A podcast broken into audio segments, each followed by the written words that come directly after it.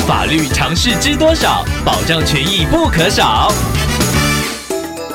欢迎收听《法律知多少》时间，我们请到瑞银法律事务所律师郑瑞伦来为您解答法律上的疑惑。各位听众朋友，大家好，我是郑瑞伦律师。郑律师您好，听众朋友阿杰透过官网留言板想要请问您，他在网络上汇整了许多动物的片段，在剪辑整合成一部影片，并且放到 YouTube 频道上。请问郑律师，如果在不拍到宠物主人的脸，以及每个片段都来自不同的主人的情况之下，这样的做法是否合法呢？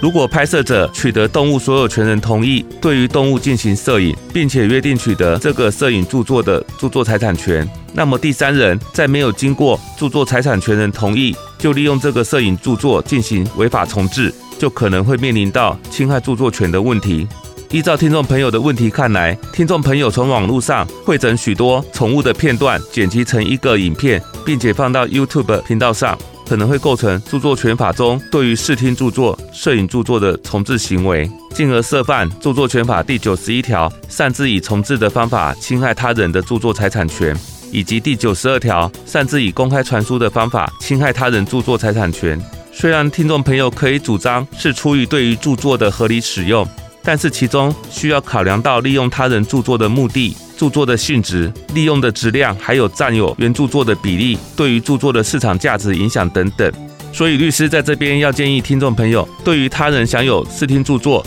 摄影著作的片段来进行剪辑、合成、上传等行为，最保险的方法还是要先取得授权，以免为自己带来麻烦。以上希望律师的建议可以帮助到听众朋友，谢谢。